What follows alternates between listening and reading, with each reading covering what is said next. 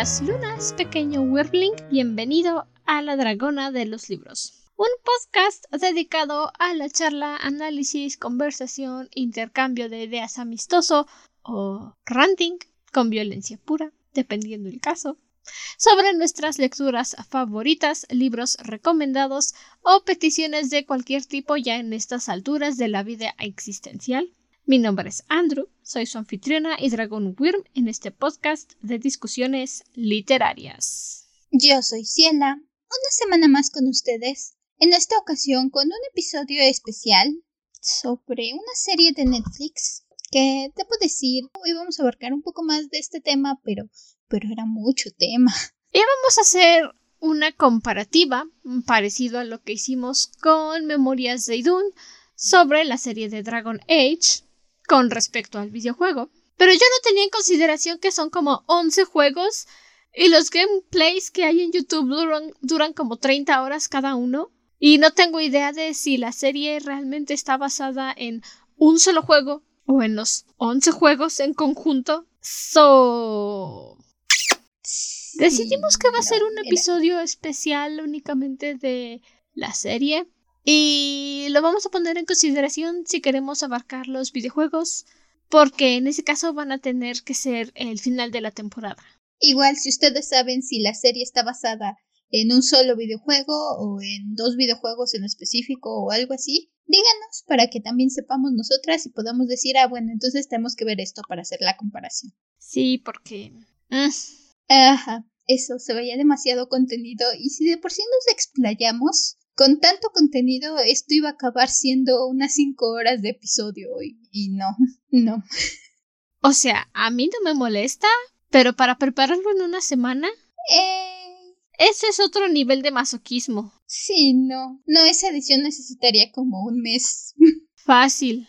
Así que sí, si saben si se basa en un videojuego en específico, díganos. O si les llama la atención, díganos también para que lo consideremos para el final de la temporada, agregar un poco más de los videojuegos. Sí, porque en estos momentos nuestro final de temporada va a ser Eragon. Yo hubiera preferido acabar la temporada en en notas más felices, porque si ya hicimos harto coraje con el Priorato del Naranjo y algunos de los otros libros que leímos, Eragon va a ser un poco parecido al no coraje del beso del dragón, pero en fin, mamá y papá publicaron su libro. Sí, mm, ya sabíamos que acabábamos con Eragon. Y e, irónicamente y tristemente creo que Creo que dados varios de los libros de la temporada va a ser un cierre apropiado. No sé si eso me anima o me desanima. pero bueno, todavía nos falta un rato. Ahorita vamos con Dragon Age Absolution. Eh, como Netflix ya me empieza a conocer, al menos en mi perfil, yo soy el Parásito 3, que tiene la foto de perfil de Asimondias, el dragoncito de Dragon Prince. me dice, aquí está tu nuevo contenido con dragones enfermo, disfrútalo. Y yo le digo, ay, muchas gracias, tío Netflix, qué considerado. Y sí, tan pronto como se anunció que Dragon Age iba a unirse al catálogo de Netflix, me dijo, ¿quieres que apunte tu recordatorio? Y yo, obvio. Entonces, pues, aquí estamos. Debo decir que el hecho de que... Ah, por cierto, va a ir con spoilers. Los episodios especiales generalmente entramos de lleno con los spoilers porque tienden a ser un poco más cortos que nuestro contenido normal. Son seis episodios de media hora, así que realmente no hay mucho de dónde dividir. Son tres horas. Es casi una película. Casi. Así que sí. Casi. Pero sí, la historia comienza luego, luego, con un conflicto. ¿Cuál es ese conflicto? Mira, la verdad es que no tengo muy en claro cuál es el conflicto, pero me agradó la forma en la que comenzó. Tensión romántica desde el principio. No me la creo. Me creo más la del paladín con el enano porque en mi cabeza yo dije, ya ven, las Gimli no era tan difícil. Sí, un paralelo bastante bueno. Pero, o sea, no estuvo mal, estuvo agradable. Me encariñé con la pareja principal. No, me encariñé con la giganta que de repente está destruyendo todo y se da cuenta de que si sigue destruyéndose le va a caer el castillo encima. Sí.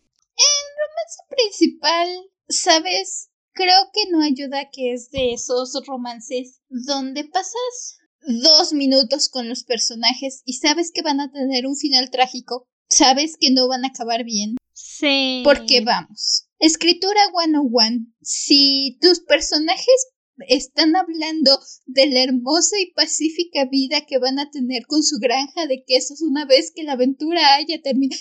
Va a acabar mal. En cuanto el personaje decide hablar sobre sus sueños y su pacífica vida con el amor de su vida y lo felices que van a ser juntos, va a acabar mal. Por un modo u otro, traición, asesinato, lo que sea, no van a ser felices juntos. Le están poniendo ese sueño para destruirlo.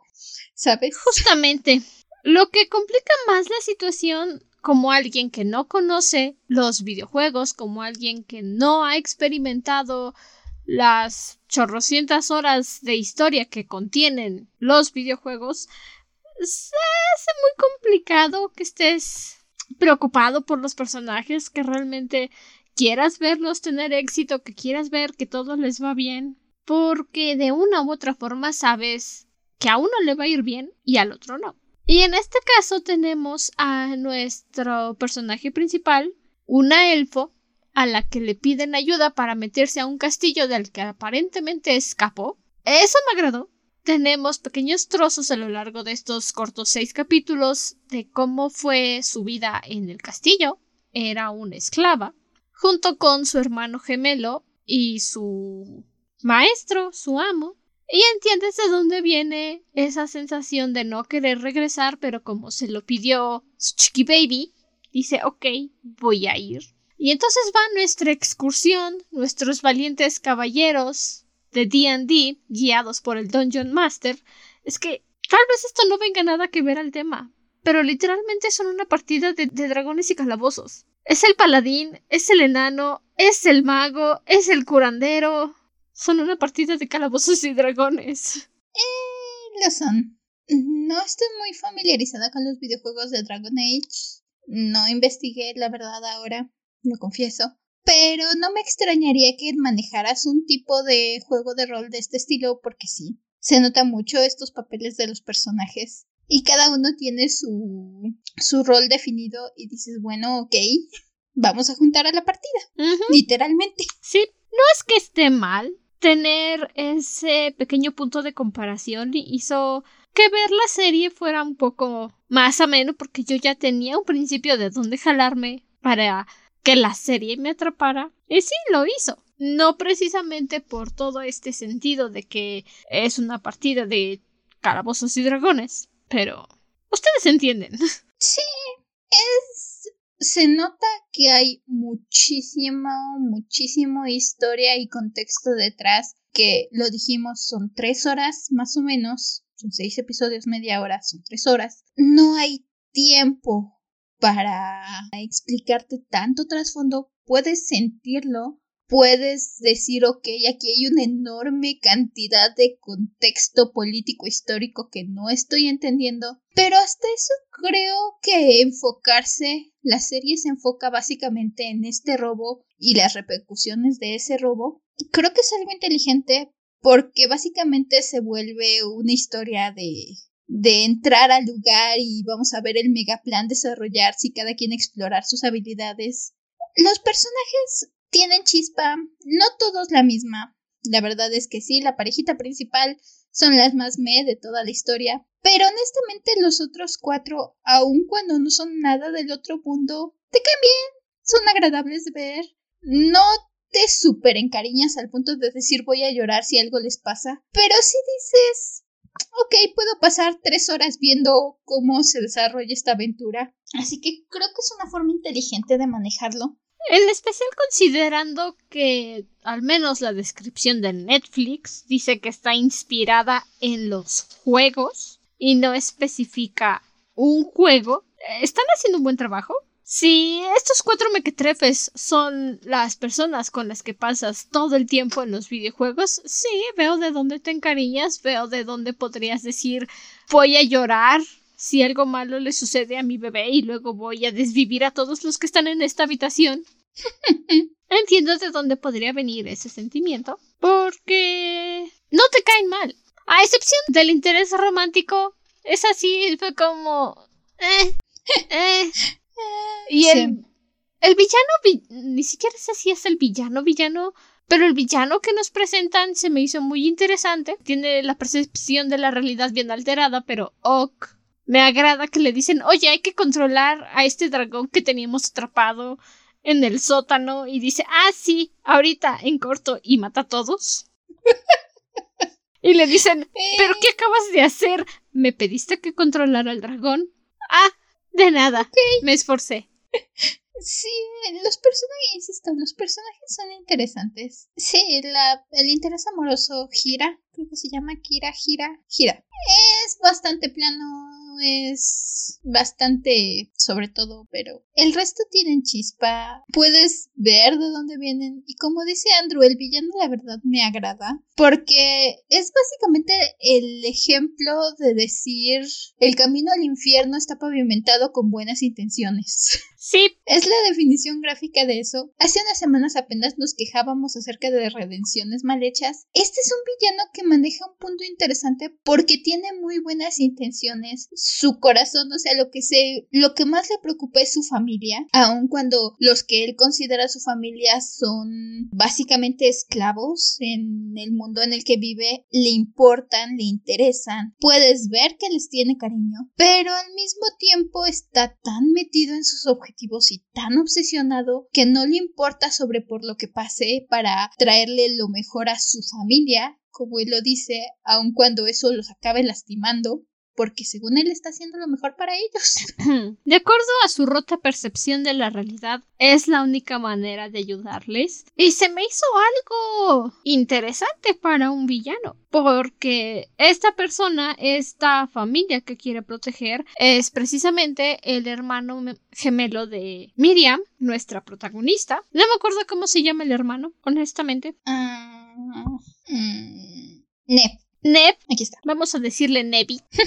y hubo un ritual, lo vemos en algún momento en el que Miriam está luchando por mantenerse con vida, que su amo, su maestro, el villano, estuvo haciendo un ritual de la angustia algo así mencionó su madre la loca, y como no tenía muchas aptitudes mágicas, su madre la loca decidió que la mejor forma de lograr que tuviera éxito en este ritual de la angustia era utilizar un esclavo, a Nevi, para darle más fuerza. ¿Cómo funciona este ritual? No tengo idea. Esperaba que me lo dijeran porque se veía muy genial, pero pasó y me dijeron, Chaito, ahí te ve. Y al final resulta que Nevi muere. Meten un demonio en su cuerpo y entonces ahora se convierte nada más en un esclavo en un cuerpo que se mueve y responde a órdenes pero no tiene conciencia. Y ataca a Miriam. Y Miriam, como fue entrenada para ser una asesina y proteger a su amo, a su maestro, mata a Nevi. Y aquí nos enteramos de que el amo, el villano, mantuvo a Nevi con vida todo este tiempo. Bueno, con vida entre comillas, porque sigue estando dentro de su cuerpo un demonio. Porque quería encontrar una pulserita mágica que tiene el nombre más ridículo de la historia. El nombre más estúpido que he escuchado para un instrumento mágico de gran poder. El Circulum, que tiene la capacidad de revivir a los muertos exactamente como eran antes. Entonces el señor mago todopoderoso quiere su Circulum para revivir a Nevi tal como era antes. Lo cual es un argumento muy bueno. Yo dije, hijo de tu madre, ¿cómo te, deja a los muertos en paz? Pero quería que tuviera éxito, porque es un plan muy bueno. Es que es ese punto donde Sí, el ritual no entiendes de nada de lo que está pasando. Es de esas cosas que siento que si hubiéramos, si tuviéramos más contexto de los videojuegos, diríamos, ah, sí, por supuesto, se refiere a esto. Y en este caso solo dices, ok.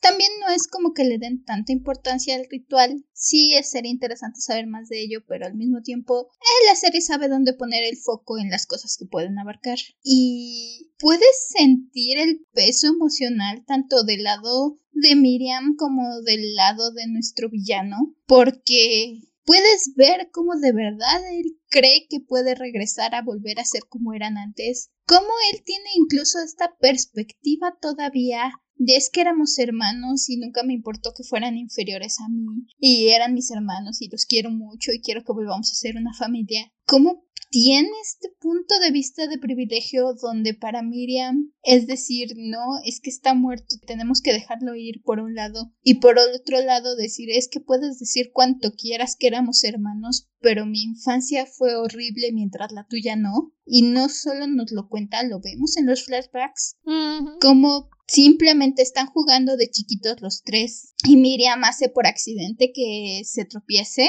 nuestro mago y le dan una paliza a Miriam porque cómo se atreve a lastimarlo y es algo que él no acaba de percibir estas ansias de libertad de Miriam esta perspectiva de Miriam de decir es que yo nunca fui feliz o sea sí eras mi familia pero no era feliz la persona que le importaba era mi hermano y no le importó a tu mamá sacrificarlo por porque completaras tu ritual y simplemente no está bien, no puedes regresar a los muertos a la vida. Lo entiendes, entiendes ambas perspectivas y creo que eso es un muy buen trabajo para que te involucres en estas tres horas de historia, que puedas decir, ok, no sé quién quiero que gane, entiendo lo que dice Miriam, pero, pero también míralo.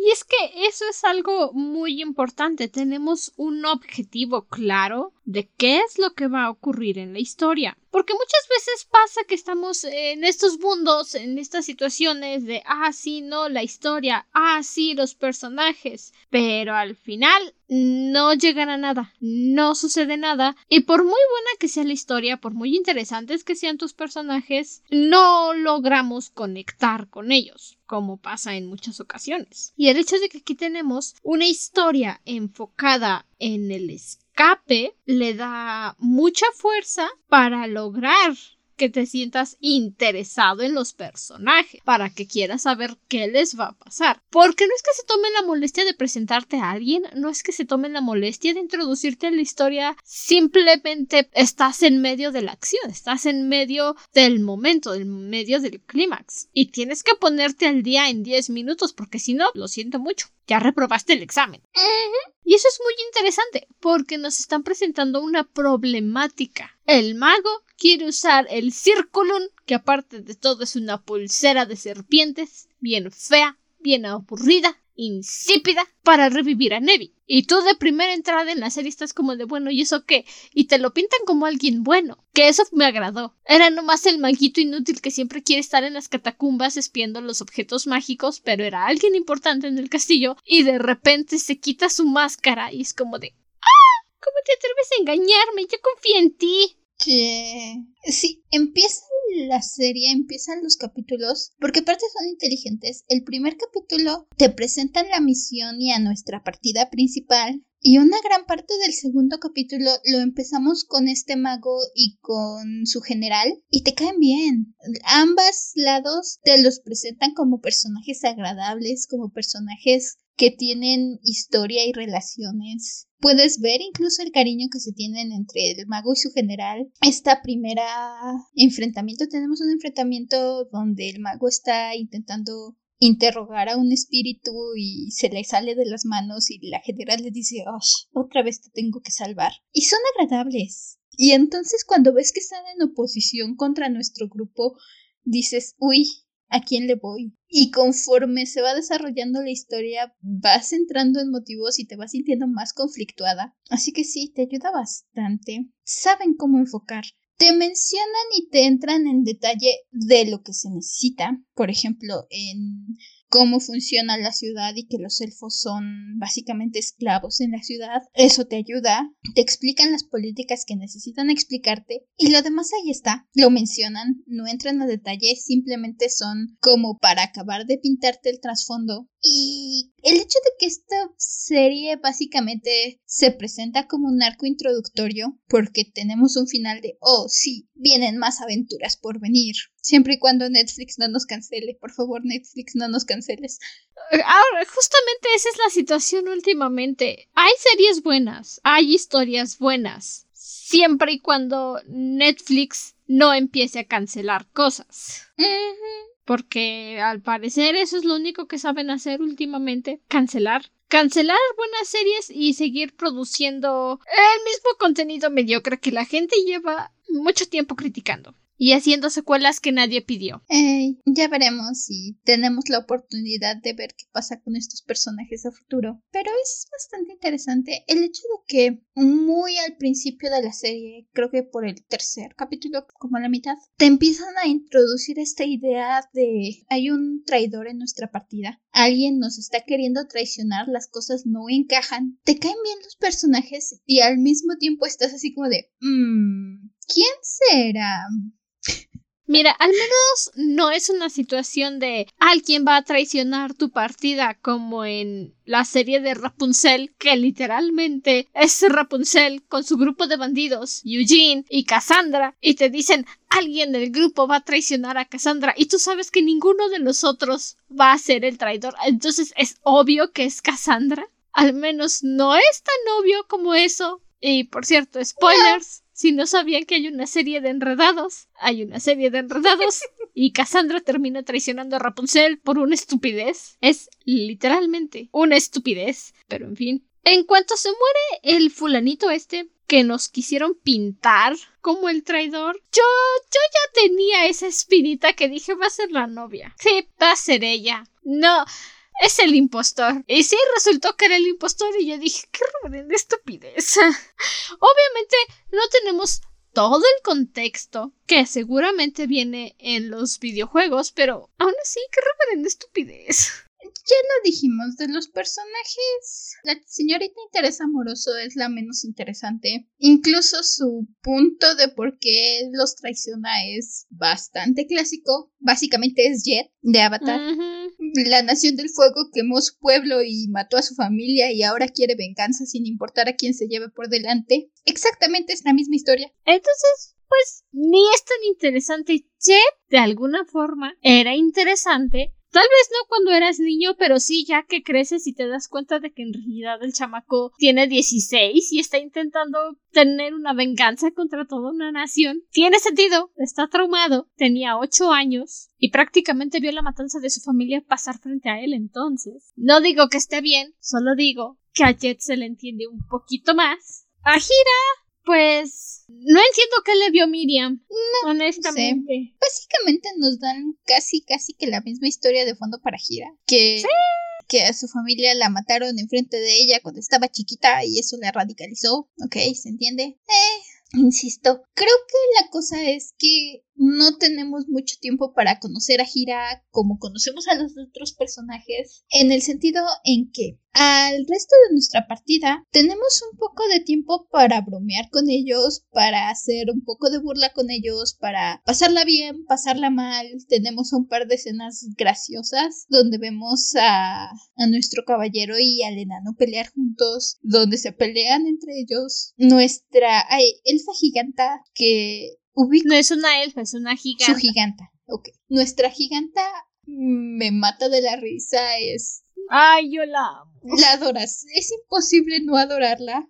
Si hay un personaje, un personaje de cada serie, libro o película, cualquier medio que consumas, siempre hay un personaje que lo ves y dices, te amo. No te conozco, pero te amo. Ese es el caso con este personaje, que no me acuerdo su nombre. Eh, nunca aprendí a Creo que no lo mencionan mucho. Sí lo dicen. De hecho, tengo aquí la lista de personajes y lo puedo ver aquí, pero debo confesar que no sé cómo pronunciarlo. Y las veces que lo escuché dije, ah, ok, esa es ella, pero no tengo ni idea de cómo repetir yo ese nombre. Bueno, la giganta, esa es ella, es ese personaje que aunque no lo conoces, sabes que te va a caer muy bien, sabes que lo quieres y sabes que no quieres que nada malo le pase. Santa, hijos de la chica, ¿cómo se... Me acabo de pasar sin el nombre como de... Santos hijos de la chica, ¿Cuidon? ¿Cuidion? Cuidion. Cuidion. Su... Ay, no, santos hijos de la chica. Ocupa un glosario. no lo sé, pero ella te cae muy bien. Ella yo la quiero mucho. Si algo le pasa, sí voy a llorar. Sí. Ay. Y creo que el problema con Hira es que en parte todos los ratos que tenemos con ella es drama. Es. Sí, son. Ajá. Honestamente, creo que un personaje necesita tener un momento para relacionarse con los otros, para mostrarse por sí mismo, para que te puedas reír un poco con él, para poder hacerse un cachito en tu corazón, para que te empiece a caer bien, para que te relaciones con ellos. Y el problema con Gira es que la conocemos y es drama amoroso con Miriam, drama amoroso, drama amoroso. Llegamos al robo y entonces nos estamos enfocando en el robo. Luego traición, luego la presa, ni le están torturando y luego los traiciona. Entonces jamás tienes tiempo de decir quién eres, fuera de los detalles que te convirtieron, fuera del amor de Miriam, fuera de, de que estás obsesionada con la venganza, ¿quién eres? ¿Cuál es tu color favorito? ¿Cuál es tu personalidad? Si ahorita pasa una tontería, ¿cuál va a ser tu reacción? Si tus amigos se emborrachan, ¿qué vas a hacer? No lo sabes. Entonces se siente más como un recurso de la trama que como una persona por la cual sentirte encariñada.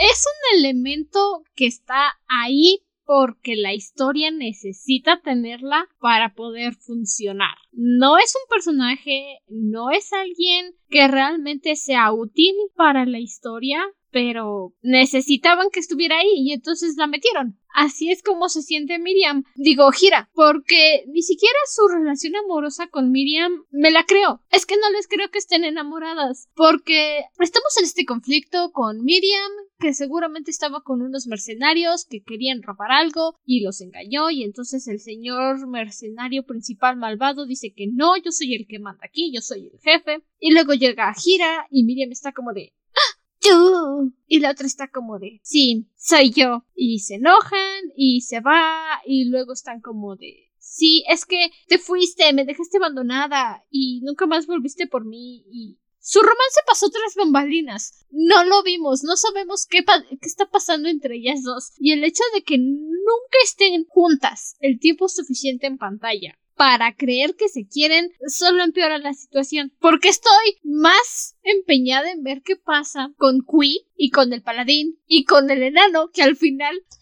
honestamente, vi la serie hoy en la mañana en el trabajo porque se me olvidó porque el sábado fui a, a Isasaga, el domingo mi mamá me llevó a comprar ropa por mi cumpleaños.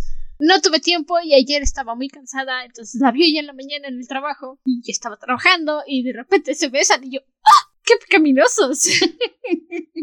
y eso fue lo más interesante que pasó. La cosa es que entre nuestro caballero y nuestro enano puedes ver esa química, puedes verlos, toda la misión se la pasan juntos, hacen equipo la misión, y entonces puedes ver este vaivén de decir, de pelearse, de llevarse, puedes ver esta relación evolucionar al punto en que cuando Roland, Roland se llama nuestro caballero, el enano no me acuerdo, pero al punto en el que cuando Roland le dice al enano que está diciendo que hay un traidor entre ellos porque algo no le cuadra y sospecha de Miriam, y Roland le dice no, yo confío en Miriam, el enano dice, bueno, está bien.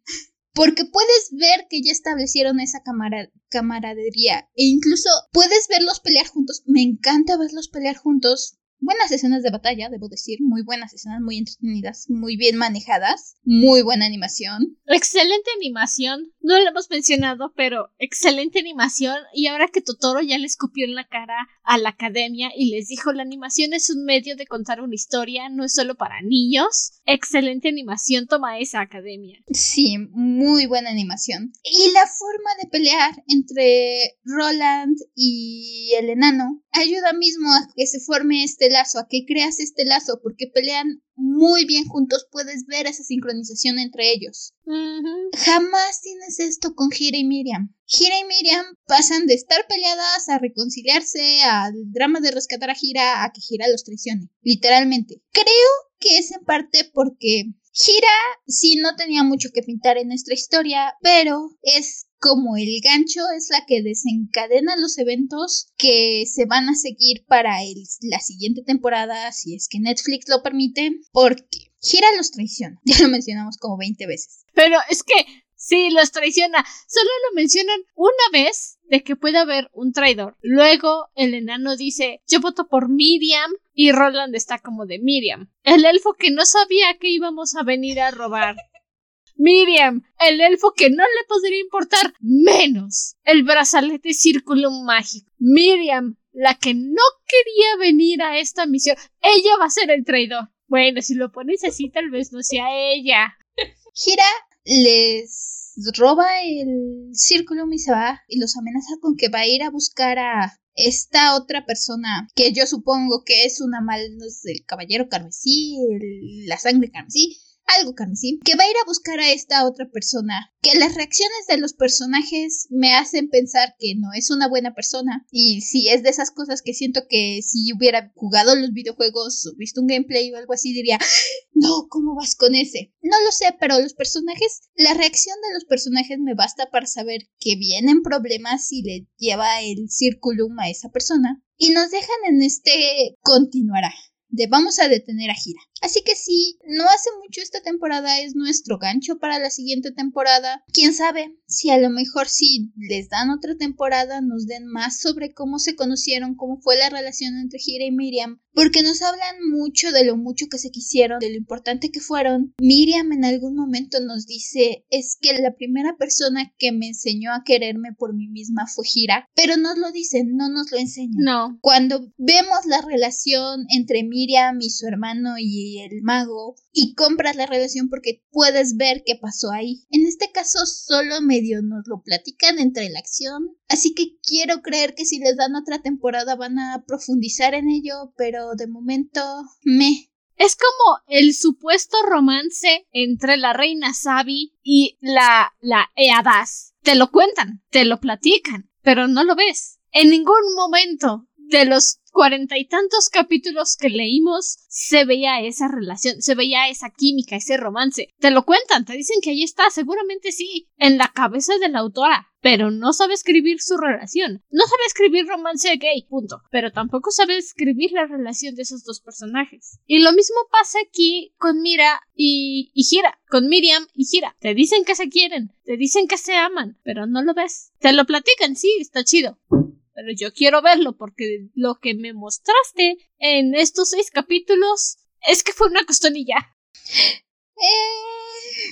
Eso es lo único que me estás dando a entender con estos seis capítulos. Fue una costonilla. No hay un verdadero romance entre ellas. Sí, no. Le subió la autoestima y de repente Miriam ya no supo cómo, cómo decirle bye. Eh, sí, no. No tengo idea qué fue, qué pasó. Quién sabe. Incluso vemos más entre una relación mm, tal vez no romántica, pero sí afectuosa entre nuestro mago y su general. Compro más que ellos tengan una relación romántica o de amistad o lo que sea que Gira y Miriam, que es nuestra pareja principal. Bueno, tal vez tan amistad ya no van a tener porque después de que el señor mago intenta encarcelar otra vez al dragón, la generala se asoma y ve que el sacerdotito, el, el, sujeto de capa roja que mandó avisarle está muerto y se asoma y ve más muertos y está como de no puede ser, él hizo eso. Yo lo provoqué. Y eso es todavía más interesante que la relación de Gira y Miriam, porque estos dos se ve que tenían una buena amistad. Tenían una buena amistad y se preocupaban el uno por el otro, y ahora no veo a la generala preocupándose por el mago psicópata. La cosa es, aparentemente nuestro mago psicópata muere al final de la serie. Nunca me creo la muerte en una serie, pero aparentemente está muerto. Y puedes ver a la general abrazarlo y llorar sobre su cuerpo. Y honestamente creo que eso es bastante interesante porque una de las primeras cosas que le dice es mi deber es protegerte aún de ti mismo. Mm, así que es un punto en donde dices como que ella veía esa oscuridad pero no se la quería creer y ahora que que no está, que ganará si el, la repulsión que tenía por lo que hizo y por el, la negación de que sabe que lo que hizo estaba mal o ese afecto que se tenían. No lo sé, es interesante y como dice Andrew, muchísimo más interesante y muchísimo más creíble que este par de que, que y Miriam. Definitivamente. Pero en parte no les puedo echar tanta culpa porque esto es este es un movimiento que muchos creadores han hecho con Netflix últimamente. Series cortas pocos capítulos con muy buena historia sí pero pocos capítulos. ¿por qué? porque si Netflix los cancela como le encanta hacer no van a perder nada. No van a perder un gran contrato porque hicieron contrato de pocos capítulos, están produciendo en pocos capítulos, están ahorrando dinero en animación. ¿Es feo? Sí, pero a Netflix no le gustan los programas de animación que tienen más éxito que sus historias todas pedorras y pendejas. como Sarah Burgess, como a mi altura, como el stand de los besos, como Riverdale, como todas esas series tontas que ya tendrían que haber acabado, esas películas que nadie pidió una secuela, pero Netflix dijo voy a pagar para que hagan una película de esto, como a través de mi ventana, cuando bien pudo haber renovado el contrato de creadores que sí tenían buenas historias. Quiero creer que en los videojuegos sí se ve su relación, sí se ve el romance, sí se ve la química. Y en la serie no la pudimos ver porque justamente esto, son seis capítulos de media hora, tenían que apresurar las cosas. Sí, insisto, quiero creer que si les dan la oportunidad, probablemente van a enfocarse un poquito más en esto, nos van a dar más historia de fondo, porque si en este momento el foco principal era lo que pasó entre Miriam, el mago y Neb. Ese era nuestro punto principal de esta historia, establecer qué es el círculo, por qué es importante y qué fue lo que pasó en el pasado de Miriam, cuál fue su infancia. Y hacen un buen trabajo con ello. Tal vez lleguemos a su tiempo después de que escapó y cuál fue su historia con Gira más adelante. Tal vez. Tal vez. Esperemos que les den la oportunidad de contarnos esa historia. Pero si no, la verdad es que yo pasé un buen rato. Fue agradable, fue entretenido. Eh, no sé, no me crean porque no estaba prestando atención, pero creo que cuando el paladín y el enano se besan, una señora estaba pasando atrás de mí y yo pues grité así de ¡Ah! ¡Qué caminoso! Sí se me quedó viendo feo. Y más porque le puse pausa justo en el momento donde se están besando porque me habló mi jefe y yo, ¿qué pasó? Y luego volví a ponerlo play y yo así, ah, qué buenos momentos con estos gays. No me crean, pero creo que me vio feo la señora. Maybe. Es su culpa, ¿para qué está de chismosa? Mm, sí, no, no lo sé, pero fue muy divertido. sí, y la reacción de Queen también fue divertida, como de ¡Ah! ¿En qué momento? Mientras estabas perdida en el castillo Kui. Ah. La desventaja de Kui es que casi toda su parte de la misión, tanto en la de rescate como cuando van a robar el círculo, es le toca hacer trabajo solitario, así que Kui se perdió a estos dos coqueteando por media serie. Sí, pero bueno, al final dijo, ok, supongo que entiendo. Pues creo que ya realmente. Sí, no es muy larga ya lo dijimos. Pero es bastante entretenida. Si tienen un ratito, si les gustan las historias de robos, 100% recomendada. Si les gustan las historias de fantasía que manejan distintas razas y conflictos políticos, mitologías, religiones, está interesante. Si conocen los videojuegos, pues va a estar más interesante, ¿verdad? Probablemente. Díganos si conocen los videojuegos, denos su opinión. Díganos si sí se acerca, si no se acerca, qué videojuego tenemos que ver para poder hacer la comparación o si de plano nos tenemos que chutar los 11 videojuegos. Un videojuego está bien. 11 videojuegos para entender 6 capítulos. Ya es una temporada, así que... ya nos extendimos dos años con esta temporada. Solo con eso decimos todo. Oh, sí. Pero pues bueno. Esa fue nuestra pequeña opinión, reseña, comentario de la serie de Dragon Age de Net. Ya se acerca nuestro aniversario. Ah, cuando este episodio esté, cuando estén escuchando esto, todavía está activa la preventa para que puedan adquirir su paquete de aniversario. Son tres años de podcast en el que pueden conseguir un pin metálico del pequeño Draco. Este pin metálico nunca va a regresar. Es únicamente para el aniversario. Dos stickers en vinil holográfico, obviamente igual de aniversario del podcast. Los stickers sí van a volver, pero como stickers normal, sin vinil y separadores con sus frases favoritas del podcast que ustedes votaron en Instagram. Ya el sábado pasado iniciamos, si no me fallan las, las cuentas, va a estar disponible por un mes más o menos, así que ya saben, es un regalo para ustedes, para nosotras, por aguantarnos aquí tres años. Por quedarse con nosotros tres años. No es que sea cosa fácil. Oh, sí. Pueden ver toda la información tanto en nuestra página como en Instagram. Los links están aquí en la descripción del episodio. Pueden picarle ahí al link y los va a llevar. Y ya de allí pueden ver la información si les interesa. Así que mi recomendación es compren. Obviamente yo voy a decir que compren porque quiero producir estos productos para que ustedes también los tengan y porque es nuestra forma de, de festejar con ustedes. Ah, sí. Entonces sí, va a estar activa un mes la preventa. No se confíen con que así al ratito lo hago, al ratito lo hago porque así me he perdido yo preventas. no se confíen. No. Así que bueno, los vamos a estar esperando. Igual si tienen alguna opinión, si nos quieren platicar algo, cualquier petición de episodios especial, ya saben, ustedes nos lo piden, nosotras lo acomodamos. Igual ahí en nuestra página de Instagram pueden mandarnos un mensaje. Con mucho gusto agarramos temas, películas, series, ya saben. Lo que se nos cruce enfrente. Aunque siento que últimamente voy a tener que empezar, o vamos a tener que empezar a poner la limitante de asegúrate de que sea una buena serie. Recomendación, creo que no nos ha llegado mala serie, eh, si lo pienso. Aparte de Kobayashi. Ah, bueno, sí, Kobayashi fue, pero creo que fue nu- nuestro único negrito en el arroz. Fue el único frijol en las lentejas. Sí, porque fuera de eso, los demás creo que han sido bastante disfrutables. Sí, Pero ya saben, nos encanta hablar de las cosas que ustedes nos pidan. ahí estamos para hacer argüendete. Hasta entonces, permanece cómodo y seguro dentro de tu cueva.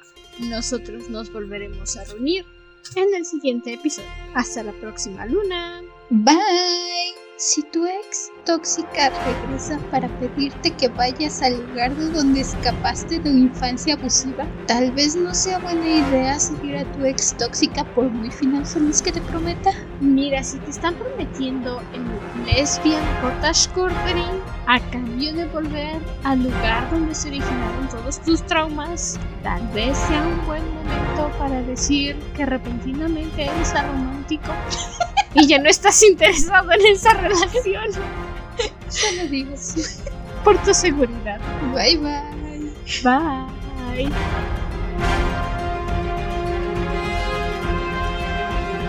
El diseño del logo del podcast es una ilustración de Satki Hirokun en Instagram. Y la música utilizada forma parte del soundtrack de la serie Dragon Age Absolution de Netflix.